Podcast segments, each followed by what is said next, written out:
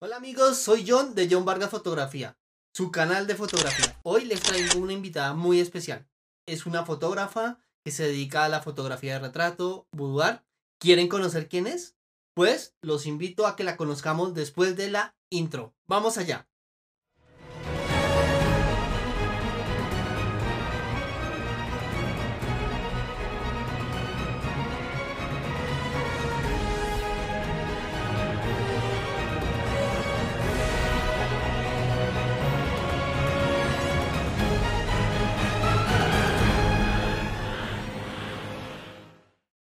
Bueno, hoy vamos a traer aquí a su canal a María Bedoya. María Bedoya, como les dije, es una fotógrafa que se especializa sobre todo en la fotografía de retrato, moda, boudoir, en fin, tiene unas espectaculares fotografías. Y pues el tema de este tipo de entrevistas es mostrarles a ustedes el talento que tenemos aquí en Latinoamérica. Y sin ninguna más dilación, vamos a presentarles a María. María, cuéntanos a qué te dedicas, cómo lo haces, en fin, todo lo que nos quieras contar sobre ti. Hola amigos, ¿qué tal? Mi nombre es María Bedoya, soy fotógrafa de retrato, moda y también hago un poco de glamour y boudoir. En primer lugar, antes que cualquier cosa, me gustaría agradecerle a John por la oportunidad de esta entrevista y dar a conocer un poco de mi trabajo. Pueden ver mis fotos en Instagram y buscarme como María Bedoya PH. También tengo un canal de YouTube en donde veo dos cosas principalmente. El número uno, todo lo que es fotografía, ¿no? Y número dos, el, la parte de crecimiento en redes. Muy interesante, veo que tienes muchísimos proyectos y pues la idea es que los fanáticos de la fotografía que siguen este canal también te sigan en tu canal y en tus redes sociales. Pero María, cuéntanos adicionalmente cómo es tu estilo fotográfico, en qué se define. Háblame mucho más de eso que me interesa muchísimo.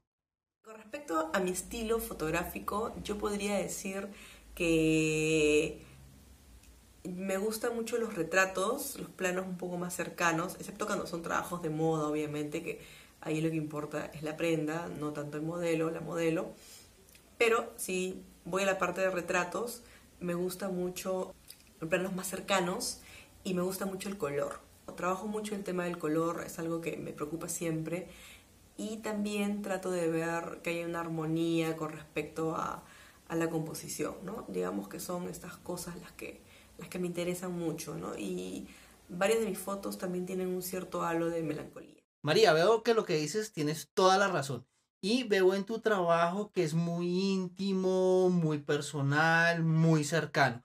Pero adicionalmente manejas una colorimetría muy exquisita. Cuéntanos, ¿quiénes son esos fotógrafos que han marcado tu estilo? ¿Quiénes son esas personas que han influido de una u otra forma dentro de la forma como tú realizas las fotografías? Dentro de mis referentes, yo podría mencionar Helmut Newton por la sofisticación y elegancia que tiene sus fotos. Es más, de hecho, hace un par de semanas hice una serie inspirada en el trabajo de él, que pueden ver en mi feed en Instagram, porque me gusta bastante. Y también podría mencionar a Mare Destino por la simplicidad, por la iluminación que tiene, que siempre es muy bonita, y cómo logra conectar con la persona que fotografía, ayudando un poco a que se sienta muy cómoda y desnude un poco su, alma. Frente a la cámara. Esos dos creo que son los que me gustan bastante. Y si separamos un poco ya el tema de la fotografía, nos vamos al cine. A mí me gusta mucho el cine. De hecho, he tenido un cineclub durante un par de años y también tengo mucha conexión con el mundo del cine. Eh, un director que me gusta mucho es Wong Kar Wai por el manejo del color que tiene. Hace mucho, mucho tiempo también hice una serie eh, inspirada en él con, y que narraba un poco la historia de una persona que era músico, una mujer, eh, y todos sus demonios, ¿no? Usaba geles de colores y cosas para crear atmósferas y salió muy bonito, a mucha gente le, le gustó bastante. María, lo que dices es muy importante. Los referentes dentro de la fotografía, los grandes maestros son muy, muy valiosos y tenemos que estudiarlos. No les estoy diciendo que tenemos que imitarlos como tal, sino coger las cosas que ellos hacen, tratar de llegar a la esencia de la fotografía, tomar esas cosas y apropiarnos de ella para crear nuestro estilo fotográfico. Y también algo muy valioso que tú dices es el tema del cine. No podemos olvidar que el cine simplemente es una serie de fotografías que se unen y se desplazan a lo largo de un tiempo para dar la sensación de movimiento. Nosotros como fotógrafos tenemos que consumir muchísimo cine, pero no lo vemos con la mirada del espectador normal. No, nuestra forma de ver el cine es tratando de entender los encuadres, por qué se realizó la toma así, por qué se utilizaron este o aquel tipo de color, cuáles son las texturas que se están utilizando, cuál es el mensaje que se quiere dar con la fotografía que se está manejando dentro del cine. Eso es muy, muy importante. María, me causa curiosidad saber qué te motivó para crear el canal de YouTube. Y lo digo porque he estado hablando con muchos fotógrafos y muchos no les gusta el tema de estar compartiendo las cosas, de estar entregando el conocimiento. Son un poquito egoístas en ese tema. Pero veo que te lanzaste al ruedo y estás haciendo el tema del canal. Cuéntame más sobre ese gran proyecto que estás manejando en YouTube. Respecto a qué me motivó a crear mi canal de YouTube, eh, la verdad es que yo había creado este canal hace como un año y medio porque muchos alumnos me solían preguntar los mismos temas. Entonces, a veces como que como que decía, bueno, todos preguntan lo mismo y tengo que estar explicando, es una explicación larga, de repente por WhatsApp o por Messenger o lo que sea. Entonces, para ahorrar un poco de tiempo y tendría estructurado algunas cosas, creé algunos videos específicos de tutoriales de cosas que solían preguntarme, dos, tres videos me acuerdo, en esa época, eh, que casi siempre me solían preguntar, cosa que cuando me preguntaran les mandaba el link y les decía, acá está la explicación, y, y de esta manera ya ellos podían seguir paso a paso las indicaciones, ¿no? Y ese fue el motivo por el que yo realmente creé el canal. Luego de esto, eh, de esos dos, tres videos que creé en mi inicio, ya no tuve mucho tiempo y lo dejé abandonado bastante, bastante tiempo, como un año, año y medio aproximadamente. Y recién, ahora con la cuarentena, era algo que tenía pendiente y que en realidad quería siempre retomar. Y dije, bueno, este es el momento para retomar el canal de YouTube, meterle harto punche y que crezca bastante, porque aparte de químico farmacéutico y de fotógrafo, también tengo una, una, maestría en marketing y durante varios años he trabajado en marketing digital, he trabajado en una agencia de marketing digital, he trabajado en un laboratorio también eh, veterinario en el área de marketing y vi mucho de marketing digital. Entonces como que conozco bastante el tema y dije, bueno, eh, ¿por qué no aprovecho y realmente potencio mi canal de YouTube que lo tengo creado y abandonado hace tiempo y plasmo ahí todos los conocimientos que tengo y demuestro que toda la teoría realmente se puede convertir en resultados. Desde que lo volví a retomar y puse un par de videos más, creo que dos o tres videos más, eh, ha tenido un crecimiento bastante grande, eso fue hace tres semanas aproximadamente, ha crecido como 100 seguidores más o menos en estas tres semanas la verdad que estoy bastante contenta. Quiero felicitarte porque hayas retomado el tema del canal de YouTube. Eso es muy interesante y más con este tema de la pandemia, que para nadie es un secreto que muchos fotógrafos están muy preocupados. Cuéntame desde tu experiencia o desde tu punto de vista, ¿cómo consideras que se está o cuál es el futuro de los fotógrafos después del tema de la pandemia, sobre todo aquí, y qué nos recomiendas a los fotógrafos también durante el aislamiento? Con respecto a tu pregunta, eh, el tema de la cuarentena y que la gente está preocupada, definitivamente es cierto. Hoy en día muchos fotógrafos se han quedado prácticamente en el aire, pero yo creo que es el momento para reinventarnos, analizar un poco el entorno y ver qué otras opciones hay, Por ejemplo, les voy a dar un solo ejemplo, ya ustedes hagan en el trabajo de buscar otras alternativas, pero la fotografía de producto va a estar muy, muy arriba. Porque más que nunca se van a necesitar fotos de productos, ya sea comida, ya sea ropa, zapatos, etcétera, etcétera, etcétera, para poder ponerlos en una web. Así que, o en una red social, o mandarlas por WhatsApp, eh, empresa, business, etcétera, etcétera. Porque definitivamente todo va a ser online. Y si no tienes una buena foto del producto, no vas a poder venderlo de la manera adecuada y no vas a atraer a ese público. Entonces, la fotografía de producto yo creo que va a estar aquí. Así que bueno, si antes eras fotógrafo de bodas, definitivamente no vas a poder hacer fotografía de bodas. Entonces trata de migrar un poco a una opción que, que, que tú puedas dar el giro, ¿no? De repente no fotografía de producto, de repente otro tipo de fotografía, pero trata de buscar alternativas, reinvéntate. ¿no? Mejora, mejora ciertas cosas que de repente antes no eh, te faltaba, por ejemplo, no sé, Dutch and. Ya, no sabía mucho en Dutch and aprovecha este tiempo para mejorar Dutch and.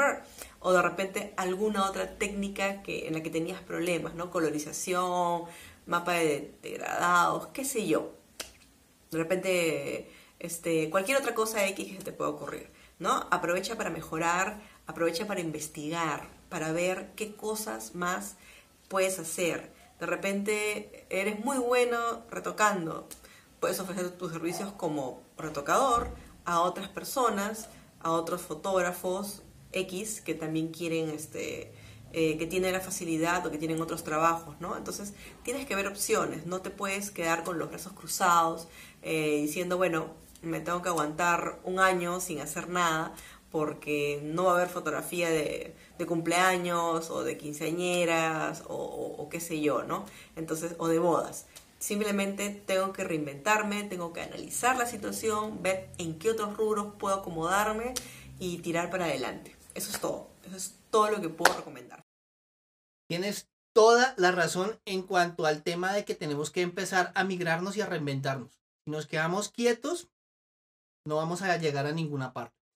Un tema muy importante que tú estás diciendo es el tema de la fotografía de producto y comparto contigo esa apreciación. Si nosotros nos ponemos a ver aquí en Colombia, he aumentado más o menos un 20% el tema de las ventas por internet.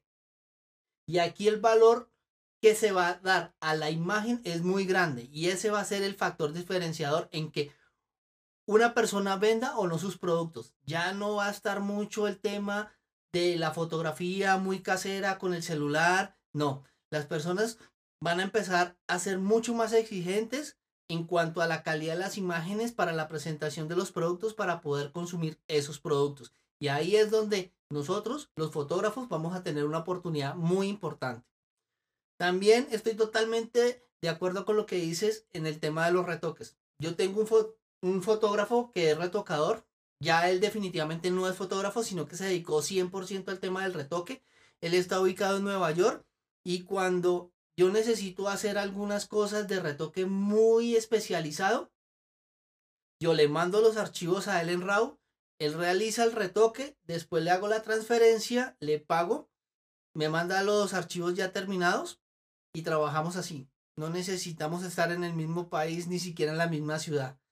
Entonces tenemos que empezar a evolucionar y evolucionar y evolucionar para que esta pandemia realmente no sea algo negativo, sino que sea ese factor que nos permita a nosotros salir de la zona de confort y realmente nos haga crecer como profesionales y como artistas.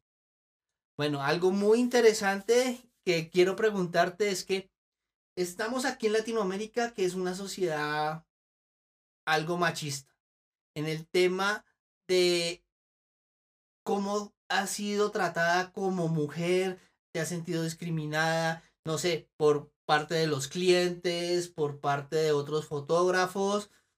Cuéntanos esa, esa, esa parte, ¿cómo percibes tú como mujer el tema de la fotografía, sobre todo aquí en Latinoamérica?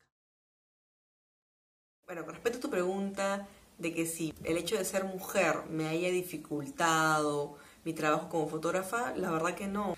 Ah, sí me he dado cuenta de que son más hombres que mujeres y las mujeres fotógrafas se dedican más a niños, a familias, a mujeres embarazadas, etcétera, etcétera.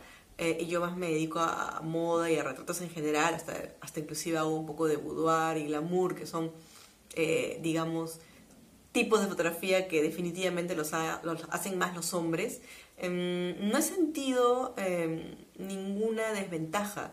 Más bien siento que el hecho de, estar en ese, en ese medio siendo mujer y siendo mayoritariamente de hombres, me hace como una fotógrafa más exótica y como que eso me abre más puertas, ¿no? Entonces, no, no, la verdad que no he sentido que he tenido problemas. Y yo creo que finalmente el tema de la fotografía, y eso es algo que también quiero compartir contigo, John, es de que a veces no solamente es ser bueno, eh, sino también que te conozcan, ¿no? Que te conozcan y que seas bueno y que conozcan que seas bueno. Conozco muchos fotógrafos que son buenos, pero que nadie los conoce. Entonces es difícil que te contraten, es difícil que alguien te pase la voz. Eh, si no, no te das a conocer. Por eso también es muy importante el tema de las redes sociales y no solamente en el online, sino también en el offline, ¿no? Las relaciones que tú tienes eh, para que te conozcan, ¿no? Por ejemplo, a mí yo hago muchos trabajos em, empresariales, obviamente eh, no los publico en mi Instagram porque no tiene mucho que ver con, con, mi línea, digamos, en el feed. Y aparte porque son cosas, digamos, eh, privadas, ellos pagan aparte para que yo no lo ponga en mis redes sociales, pero sí lo puedo mostrar a otros clientes para que vean que sí hago esos trabajos. también tenemos que trabajar mucho el tema online y offline, las dos cosas, las relaciones son fundamentales también para conseguir trabajo, mucho más allá de que si eres hombre o eres mujer, pienso yo. Estoy totalmente de acuerdo contigo y eso del tema de la brecha de género, si definitivamente la hemos venido terminando y se han venido acortando las distancias. Para nadie es un secreto que sí, van a haber algunos tipos de fotografías que las mujeres se van a dedicar más a ella, como lo que tú dices, newboarding y todo eso, porque los clientes más que todo se sienten más seguros con que una mujer mm, sea la persona que está cerca al bebé, eso está totalmente seguro y está todo el y eso está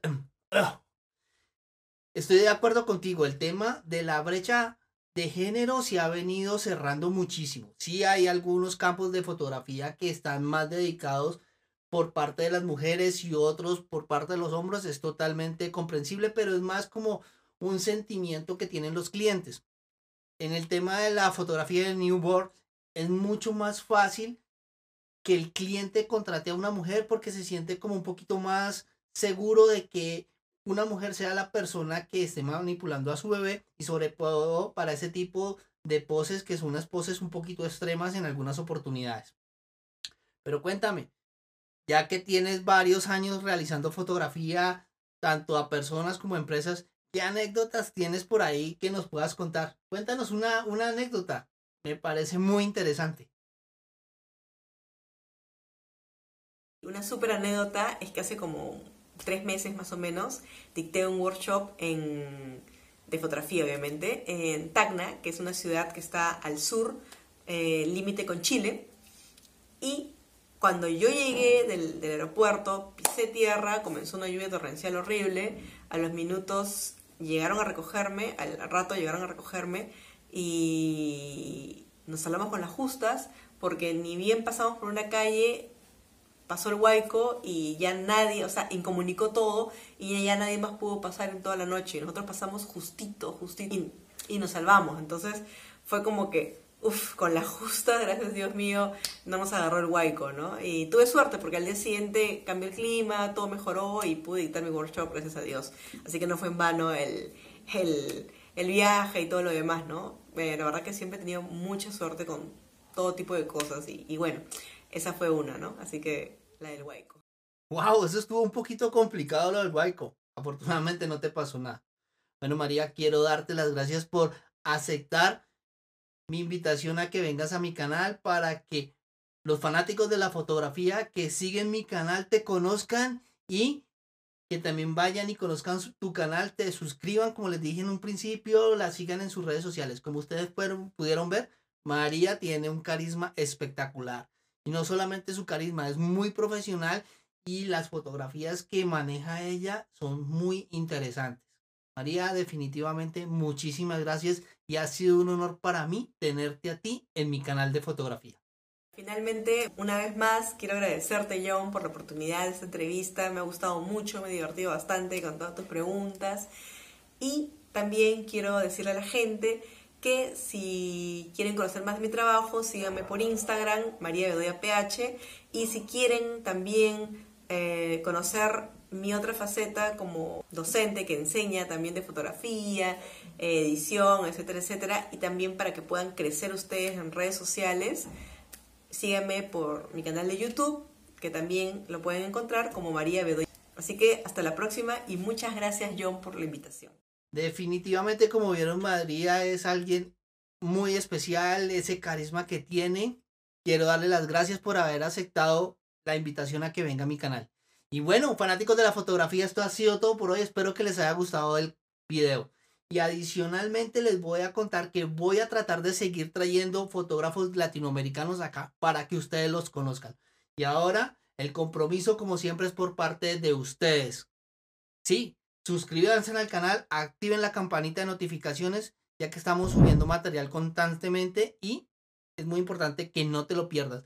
Dale like, eso me ayuda muchísimo para empezar a difundir aún más el canal. Y nos vemos en una próxima oportunidad. Hasta luego y nos vemos luego.